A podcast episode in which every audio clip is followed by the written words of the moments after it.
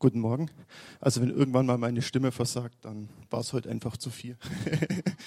also ich habe das freiwillig gemacht mit dem Lobpreis. Nicht, dass jetzt Leute kommen zum Franz und sich beschweren, dass ich armer ja Lobpreis und äh, Predigt gleichzeitig mache. Also es war Absicht von mir auch das Mitsingen, aber naja, ich, mal gucken, ob ich heute Nachmittag noch mich mit meiner Frau unterhalten kann. nee, nee, nee, es geht noch. Also meine Stimme ist eigentlich viel gewohnt, aber naja. Genau, ich will euch einfach mal kurz so mitnehmen, warum, wieso, weshalb ich auf das Thema komme. Ähm, ich meine, ihr wisst alle, dass ich noch nicht so lange in München bin. Mein Onkel ist Pastor in Kaufbeuren. Wir kommen eigentlich aus Aalen. Also wir sind so, sage ich mal, in drei Gemeinden öfters mal irgendwo unterwegs und dann ist man in der Arbeit, trifft sich auch mit seinen weltlichen Kumpels, die ich schon seit Schulzeiten habe. Und wenn man sich einfach so umhört auf verschiedenen Social Media auf Neudeutsch, oder auch so Zeitungen oder eben einfach nur mit den Leuten in der Kneipe redet, hört man so unterschiedliche Slogans. Die habe ich einfach mal so ein bisschen zusammengeschrieben. Einfach mal so, was mir so in den Sinn gekommen ist. Refugees Welcome, kennt ja noch jeder wahrscheinlich so, wo München am, am Bahnhof viele Leute standen. Ähm, wir müssen helfen, gehört sich so. Die Menschlichkeit gebietet es. Wir schaffen das. Ist auch ein ganz bekanntes Wort.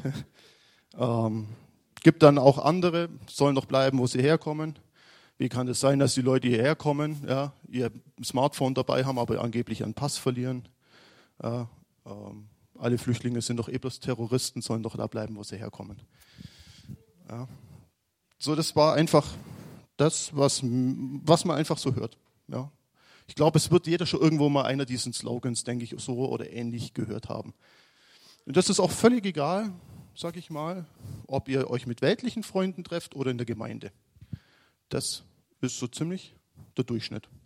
Ist auch eigentlich ein Stück weit gut so, weil wir Gemeinde sind ja nur ein Abbild der Gesellschaft, hoffentlich, ja. Also von dem her ist es ja irgendwo erwartbar. Und meine Frage, die ich mir dann eigentlich so gestellt habe, war eigentlich so jetzt auch das Predigtthema, what would Jesus do? Auf Deutsch, was würde Jesus tun? Warum ich den Titel gewählt habe. Ich weiß nicht, ob ihr es kennt. Es gibt so Armbändchen, wo WWJD draufsteht. Das bedeutet genau das Wort, wo Jesus du. Was ich heute definitiv nicht machen werde, ich werde keine politische Predigt halten. Also nicht, dass ihr jetzt denkt, jetzt ist dann Bundestagswahl irgendwann im halben Jahr und ich werde hier irgendwelche Wahlempfehlungen abgeben. Ähm, ganz sicher nicht. Äh, nee, genau, wählt Ronny, nee, lieber nicht. Nee, ähm, ich würde mich dazu nichts äußern. Ich will vielleicht nur eine Kleinigkeit will ich dazu sagen. Vielleicht sollten wir Christen mit der gleichen Energie und der gleichen Intensität, wie wir über die Politiker schimpfen und fluchen, auf die Knie gehen und für sie beten. Ja, das möchte ich vielleicht dazu sagen, weil es steht ganz klar in der Bibel, betet für eure Ewigkeit, dass es euch gut geht, also dass es uns gut geht. Ja, also es ist mein Job, wenn es mir gut gehen soll, für die da oben zu beten egal was ich von denen halte oder nicht. Aber das ist einfach das, was ich dazu sagen will. Und da ist es egal, welches, sage ich mal, welche Couleur die Partei hat. Ja, ich wünsche mir einfach, dass wir als Christen auf die Knie gehen und beten. Ähm, mir fällt da so ein praktisches, richtig cooles Beispiel ein. Ich meine, USA kriegt mir ja gerade mit, dass da alles nicht ganz so reibungslos läuft mit der Übernahme des neuen Präsidenten. Und wie hat die Battle Church reagiert? Sie haben nicht irgendwie gepostet, Dump Trump oder irgendwelche solche Slogans. Was haben sie gemacht? Sie haben 40 Tage Fasten ausgerufen, um dafür zu gehen. Und das ist genau das, wie wir Christen reagieren sollten. Ja. Es ist egal, ob der jetzt gut oder schlecht ist, sondern einfach beten dafür. Und der Herr kann Herzen lenken wie Wasserbäche, wer weiß, was dann alles passiert. So, so viel zum politischen Vorthema. Äh, ich will jetzt euch jetzt mitnehmen.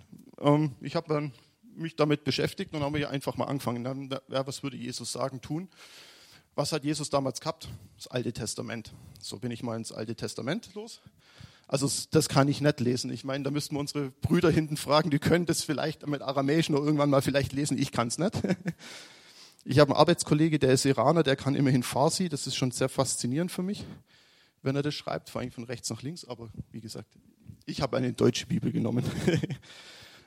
Man stößt relativ schnell, wenn man in der Bibel liest, auf eine Bibelstelle, die auch überschrieben ist mit Anweisungen oder Weisungen für Gottes heiliges Volk. Also so ist es in der Hoffnung für alle überschrieben. Fand ich dann sehr interessant, weil Gottes heiliges Volk fühlen wir uns da sofort angesprochen. Ja. Ähm, genau. Und das ist in 3. Mose 19, 33, Vers 34, da heißt es ganz klar, unterdrückt die Fremden nicht, die bei euch leben, ja, sondern behandelt sie wie euresgleichen. Liebt sie wie euch selbst, denn auch ihr seid Fremde in Ägypten gewesen. Ich bin der Herr, euer Gott. So. Theoretisch könnte ich jetzt wahrscheinlich meine Predigt aufhören. Ich habe mir gedacht, Herr, nach dem Bibelvers ist eigentlich das Thema geklärt. Was soll ich da noch viel mehr sagen? Aber ich will euch da noch ein bisschen so mitnehmen. Ja, ich denke, es ist ganz klar, ich meine, ihr müsst euch auch das vorstellen, zur Zeit des Alten Testamentes, Israel ist da mitten unter verschiedene Völker reingesetzt worden, da wo es heutige Israel ist, mit komplett unterschiedlichen Kulturen. Ja, also man kann auch sich nicht rausreden, die hatten ja ähnliche Kultur oder ähnliche Religion. Nee, überhaupt nicht. Ja, das Judentum war bis dato die einzige monotheistische Religion weltweit. Was gibt es bis jetzt? Dann ist es noch Christentum, okay wissen wir. Und der Islam, der ist auch später gekommen. Es gibt nicht mehr monotheistische Religionen. Also es waren komplett andere Kulturen. Und Jesus setzt, oder Gott setzt Israel da rein und sagt dann, so, jetzt wohnt er in dem gelobten Land. Und ich sage euch eins, wenn ein Fremder zu euch kommt, den behandelt ihr genauso wie euch selber. Also ihr macht den nicht zum Sklaven, ihr unterdrückt den nicht, ihr beschimpft den nicht, ihr lasst ihn bei euch leben und ihr nehmt den auf in eure Gemeinschaft. Hat mich dann sehr nachdenklich gemacht wo ich mir gedacht habe, puh, hat das Wort Altes Testament schon? Okay. Dann, sage ich mal übertrieben gesagt, wir sind ja Charismatiker, ne? Altes Testament können wir ja gar nichts anfangen, ich will ja lieber das Neue Testament. und da habe ich mir auch so ein bisschen, also ich habe mir das so ein bisschen bildlich vorgestellt. Ich bin jemand, der sich das gern bildlich vorstellt und ich will euch einfach auch da mitnehmen, weil ich glaube, manche Aussagen, die Jesus auch getan hat, versteht man da einfach besser. Ähm, ich nehme euch jetzt mit auf eine Zeitreise. Machst du mal bitte das Bild? Genau. Ähm, jeder von euch kennt die lustigen Typen da unten. ja, zur Zeit der Römer. Also warum Geburt Jesu? Ich meine, jeder kennt sie so von Asterix und Obelix, jeder findet es amüsant.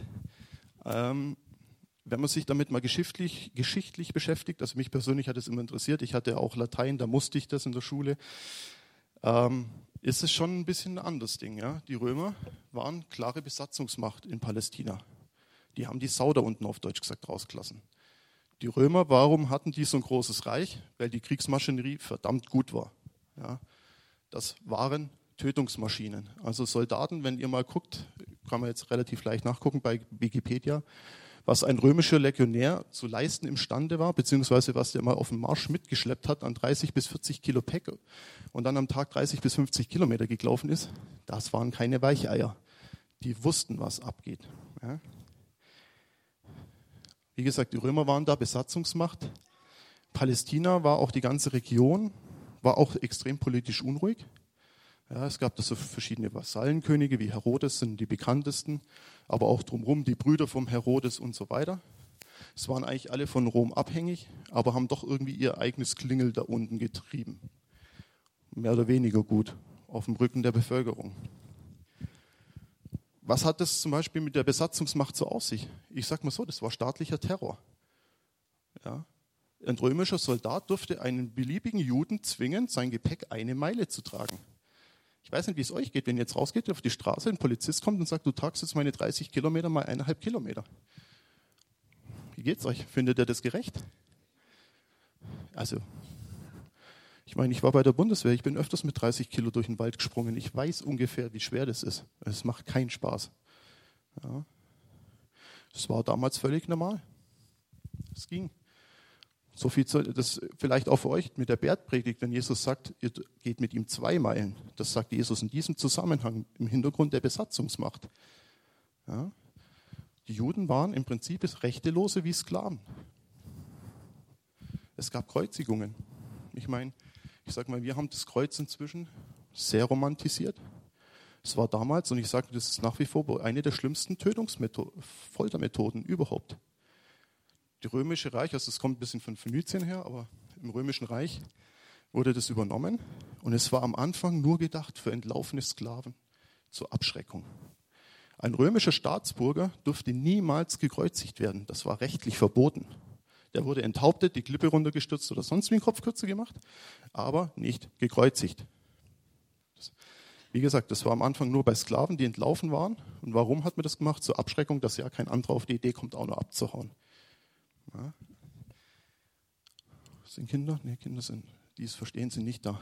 Ähm, Kreuzigung ist so grausam, der Todeskampf dauert mitunter bis zu drei bis vier Tage. Ja, man muss sich das einfach vorstellen. Man hängt drei Tage völlig nackt an dem Ding da dran und man kann sich überlegen, ob man verdurstet oder erstickt. Das ist, ich sage euch nur die Fakten. Das war, das war damals so. Und Kreuzigung war damals nichts Besonderes, was nur Jesus und die zwei Schächer am Kreuz betroffen hat. Es gab vier vor Christus von, äh, eine, äh, eine Massenkreuzigung von Juden. Titus 70 nach Christus hat Massenkreuzigungen gemacht, wo er Jerusalem erobert hat.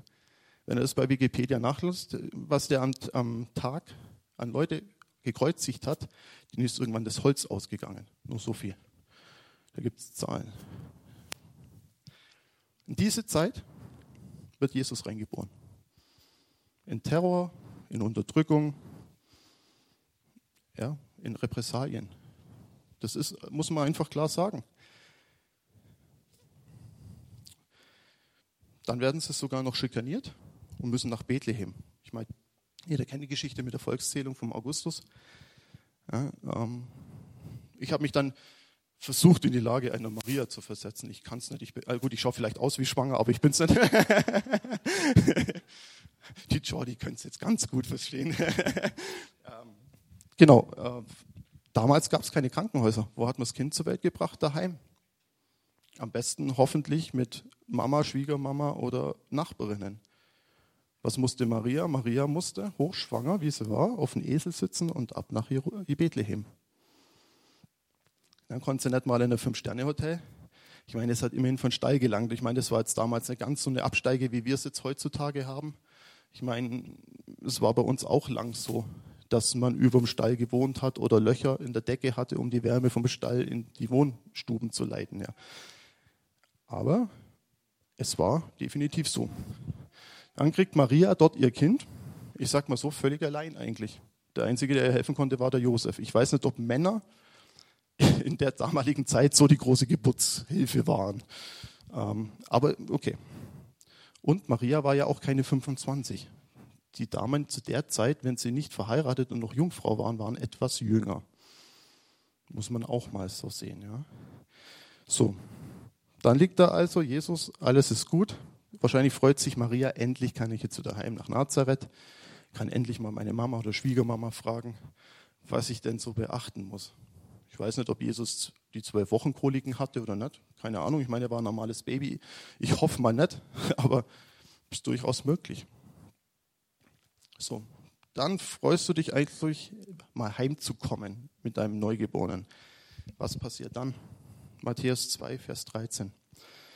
Nachdem die Sterndeuter fortgezogen waren, erschien ein Engel Gottes Josef im Traum und befahl ihm, steh schnell auf und flieh mit dem Kind und seiner Mutter nach Ägypten. Bleibt so lange dort, bis ich euch zurückrufe, denn Herodes sucht das Kind und will es umbringen. Da brach Josef noch in der Nacht mit Maria und dem Kind nach Ägypten auf. Dort blieben sie bis zum Tod von Herodes. So erfüllte sich, was der Herr durch seinen Propheten angekündigt hatte. Ich habe meinen Sohn aus Ägypten gerufen. Das hat mich sehr betroffen gemacht, weil Jesus war Flüchtling. Und zwar zu einer Zeit, wo er nicht mal was dafür konnte. Er kam mit seiner Familie. Vermutlich hat er auch kein Smartphone dabei gehabt, weil er das daheim vergessen hatte. Beziehungsweise, weil es vielleicht in Bethlehem irgendwie, weil es schnell, schnell gehen musste, los sind. Ja, also da war nichts mehr mit nach Nazareth heimgehen, nochmal umpacken, nochmal ein bisschen Klamotten waschen oder so, nochmal Esel neu satteln und dann los geht's. Nee, in der Nacht, nachts um drei, aus dem Schlaf raus, auf, wir müssen. Also wer mal Nachtalarme hatte und weiß, wie es ist, mitten in der Nacht oder Kinder hat und weiß, wie es ist, mitten in der Nacht um drei plötzlich aufzuspringen und danach zehn Kilometer zu laufen, der weiß, wie die sich gefühlt haben müssen. Ich sage euch eins, es gibt Schöneres. Ja. In der ganzen Situation wird Jesus groß. Ich meine, er kommt irgendwann zurück nach Ägypten, wieder nach Nazareth, das wissen wir. Wie viele Jahre, wissen wir auch nicht genau. Es waren definitiv weniger als zehn oder elf oder zwölf Jahre, weil da war er dann schon wieder im Tempel, das wissen wir auch. Aber er wird bestimmt ein paar Jahre in Ägypten gelebt haben. Was glaubt ihr, wie es Josef und Maria dort ging? Waren, also ich kann mir vorstellen, Maria war extrem froh, wenn sie mal ein freundliches Wort von einer fremden Nachbarin gehört hat. Oder auch Josef. Oder vielleicht auch mal mit Essen ausgeholfen wurde oder mit ein bisschen Kleidung. Ja, wir verklären das immer alles so, aber Jesus war ein normales Baby. Maria und Josef waren ganz normale Menschen wie du und ich, die ich extrem bewundere. Für das, vor allem Josef, für was er eigentlich geleistet hat da. Ja? Aber es waren normale Menschen. Jesus war ein normales Baby. Ich glaube nicht, dass der nur einen Heiligenschein auf hatte und den ganzen Tag gegessen und geschlafen hat und sonst nichts gemacht hat. Ja? Ich meine, jeder kennt kleine Kinder. Die sind schon manchmal sehr amüsant. So, und so wird Jesus groß und wird dann, sage ich mal, eingesetzt und läuft jetzt mit seinen Jüngern durch die Gegend. Und das ist eigentlich das, wo ich mich dann eben aufgeschrieben habe, was ist im Neuen Testament. Ja, was lehrt Jesus? Was würde jetzt Jesus in unserer Situation tun? Also, hier geht es wirklich darum, wie würde Jesus jetzt hier in unserer Situation reagieren? Mir geht es eben nicht, wie ich gesagt habe, darum, ob die jetzt alles richtig oder falsch gemacht haben, aber wir haben jetzt einfach die Situation so, wie sie jetzt ist. Ja? Jesus hat auch nicht beurteilt, ob das richtig war, was Augustus und Herodes gemacht haben. War bestimmt nichts alles richtig, was sie getrieben haben. Aber Jesus hat sich darüber nie ausgelassen, sondern er hat einfach gesagt, wie sie in der Situation leben sollen. Ja? Und da gibt es die ganz bekannte Stelle, Lukas 10, Vers 26 bis 28 erstmal. Da kam eben der Schriftgelehrte und dann, äh, der fragt eben, wie man Gott ehren kann. Und dann sagt Jesus, was steht denn darüber im Gesetz? Was liest du dort? Der Schriftgelehrte antwortete, du sollst den Herrn, deinen Gott lieben von ganzem Herzen, mit ganzer Hingabe, mit all deiner Kraft und deinem ganzen Verstand. Und auch deine Mitmenschen sollst du lieben wie dich selbst. Richtig, erwiderte Jesus. Tu das und du wirst ewig leben. Das ist eigentlich die Antwort auf What would Jesus do? Liebe deinen Nächsten wie dich selbst. Liebe den Herrn, dein Gott zuerst und deinen Nächsten wie dich selbst. Natürlich war er damit nicht ganz so glücklich, der Schriftgelehrte. Man muss auch sagen, es war ja eine versuchte Falle. Weil stellt euch mal vor, was passiert wäre, wenn Jesus da gesagt hätte, liebe deine nächsten Juden wie dich selbst. Ich glaube, Jesus wäre ganz schnell einen Kopf kürzer gewesen, weil das wäre wahrscheinlich Verrat gewesen oder sie hätten es ihm so ausgelegt. Aber Gott macht auch keine Unterscheidung. Er sagt schon im Alten Testament nicht zwischen dem und dem Fremdling. Er sagt, wenn ein Fremder kommt. Ein Fremder ist ein Fremder. Ob er jetzt von links aus der Landesgrenze kommt oder von rechts, ist erstmal egal. Und auch der Pharisäer fragt eben weiter. Aber der Mann gab sich damit, das ist 29 dann bis 37, aber der Mann gab sich damit nicht zufrieden und fragte weiter, wer gehört denn eigentlich zu meinen Mitmenschen? Und dann kommt das berühmte Beispiel mit den Samaritern. Ja. Ähm, die kannst du einfach so nach und nach durchklicken. Klaus, die Folien. Ich, ich glaube, es kennt jeder. Ich möchte das jetzt eigentlich nicht ganz vorlesen. Aber, jetzt muss ich gucken, wo ich bin. Genau hier mir geht es auch nicht unbedingt darauf, ob jetzt der Samariter das Ding ist. Aber was ich mir eben wichtig geworden ist, wir können uns nicht aussuchen, wer unser Nächster ist. Ja? Was sind wir, was sind wir für, für Christen? Ich meine, hier, sage ich mal so, in der Gemeinde fällt mir das relativ leicht. Der Franz steht mir gerade gegenüber, ist mein Nächster, den zu lieben. Ah. Bei der Elisabeth, oh. Nein, Spaß, ich verstehe das. Aber was ist in der U-Bahn, wenn ein syrischer Flüchtling neben mir ist? Oder eine voll verschleierte Muslima, die mit 20 Tüten dasteht?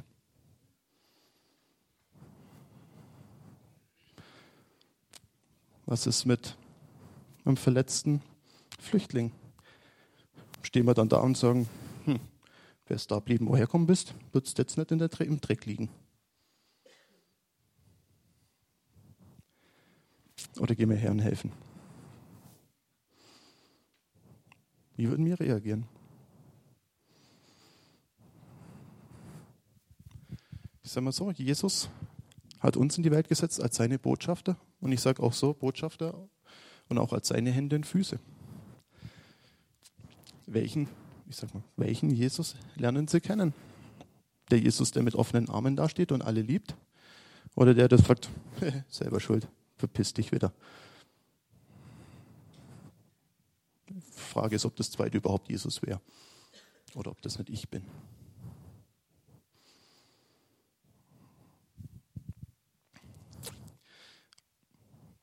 Also, wie gesagt, ich, ich predige auch zu mir selber. Ihr müsst euch einfach, mir ist es einfach bewusst geworden, dass es echt wichtig ist, wie wir umgehen.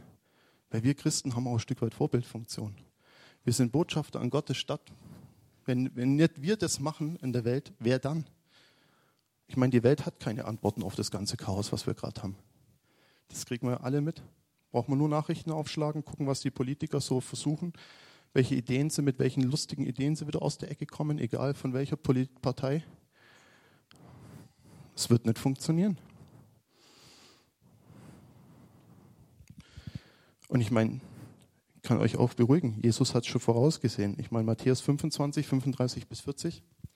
Denn als ich hungrig war, habt ihr mir zu essen gegeben. Als ich Durst hatte, bekam ich von euch etwas zu trinken. Ich war Fremder bei euch und ihr habt mich aufgenommen. Ich war nackt, ihr habt mir Kleidung gegeben. Ich war krank und ihr habt mich besucht. Ich war im Gefängnis und ihr seid zu mir gekommen.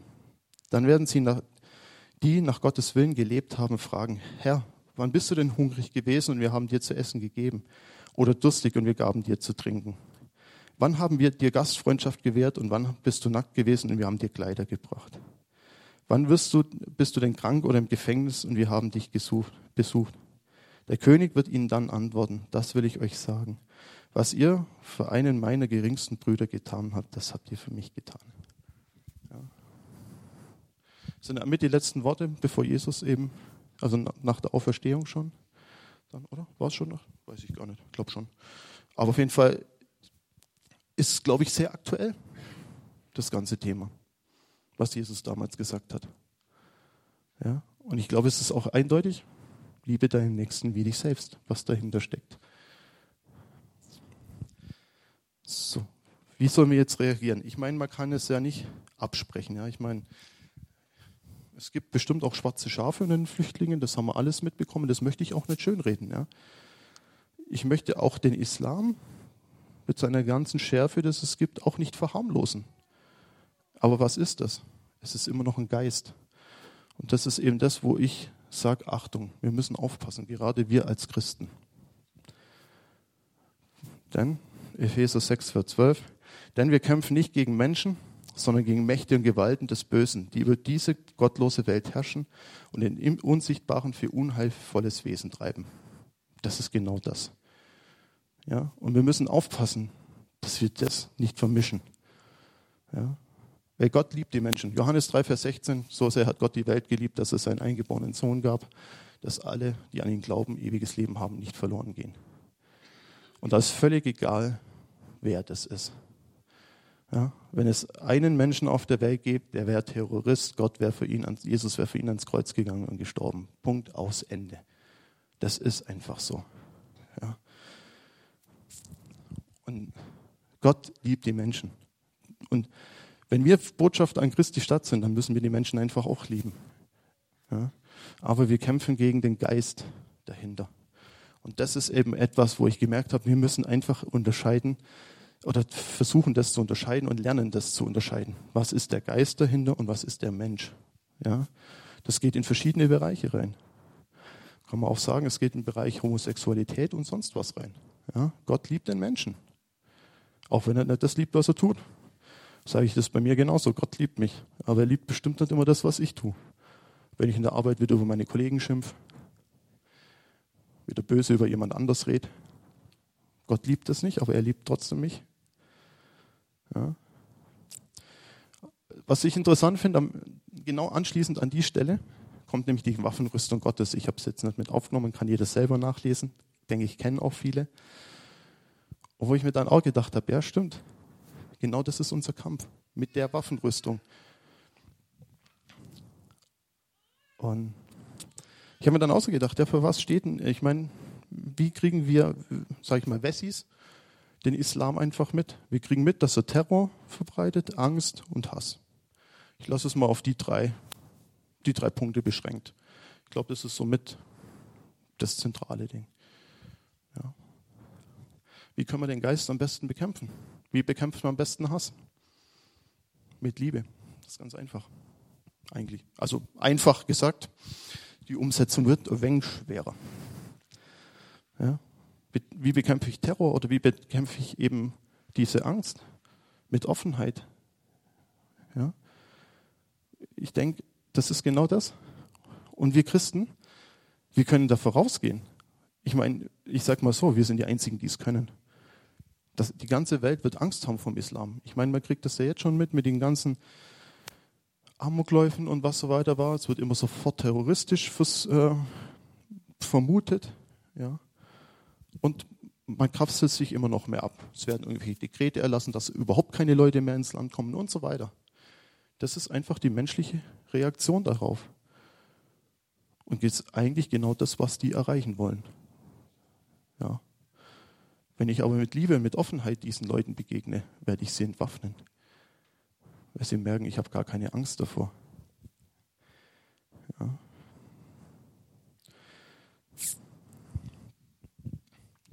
sagt sogar Jesus, also Matthäus 24, das ist so eine Stelle, die mir dann irgendwie sehr bewusst geworden ist, 6 Vers 14, wo ich finde, die ist aktueller denn je.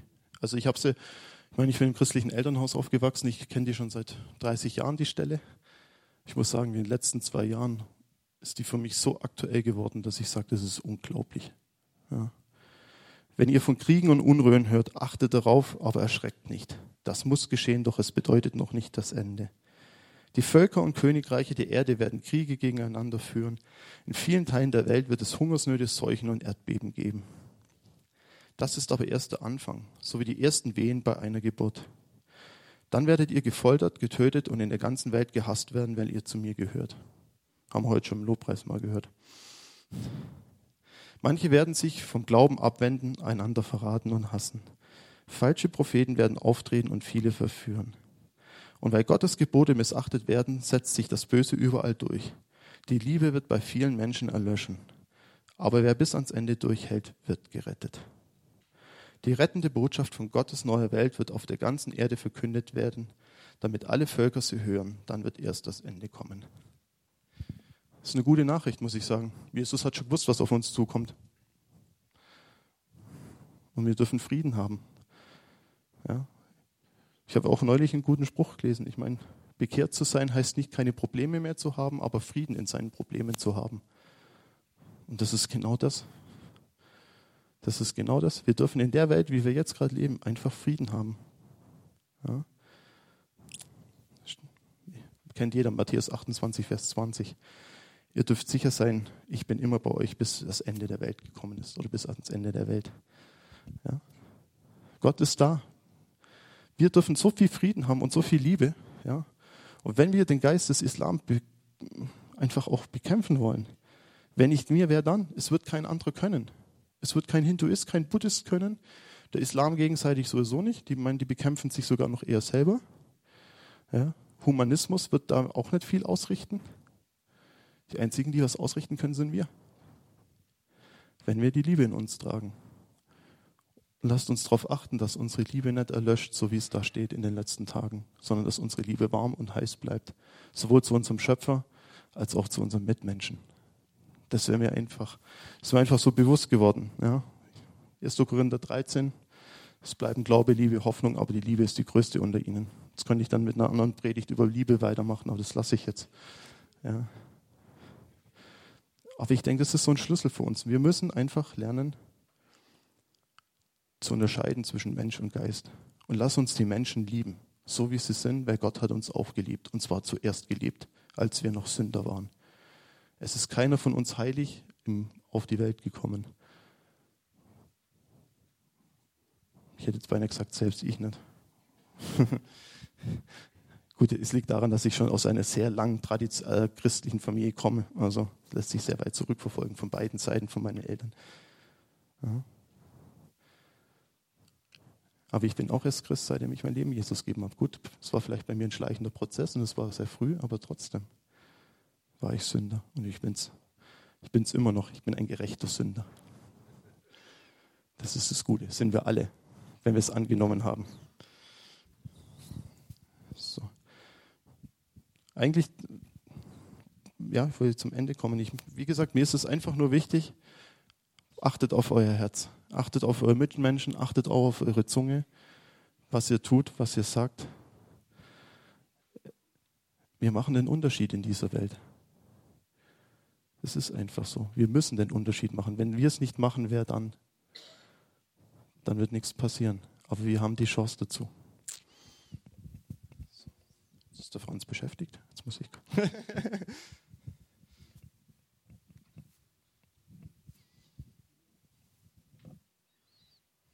so, ich überlege gerade. Ich habe nichts vergessen. Ich habe mir so, so fast keine Notizen gemacht. Kann man auch nichts vergessen, ist ganz gut. Dann.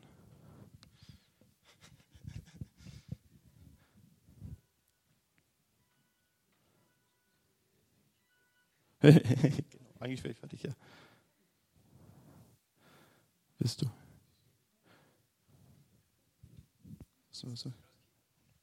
Ja, komm, kommst mal dazu. Nee, deswegen, also vielleicht auch noch, das war auch so etwas, wo mir deswegen auch ich froh bin, dass ihr heute da seid. Vor allem aus diesem Kulturkreis, wo gerade viele, viele drüber schimpfen. Und vielleicht auch noch was, was mir so bewusst geworden ist. Wenn wir so sagen wie, alle Muslime sind komisch, Terroristen wollen wir nicht. Wir haben selber hier in der Gemeinde schon erlebt, dass sich Muslime bekehrt haben. Amen. Und ich hoffe, dass es noch viel mehr werden. Wenn ich so einen Satz raushau, wie will ich dann zwei Tage später, wenn der sich begehrt hat, mit dem Bruder Abendmahl feiern oder mit der Schwester? Macht euch mal einfach da Gedanken drüber, was eure Aussagen so tun was passiert, wenn Gott eingreift und die Leute sich plötzlich bekehren. Was wir alle hoffen. Dann sind es auf einmal Brüder und Schwestern. Und ich hoffe, dass wir noch viele Brüder und Schwestern kriegen hier.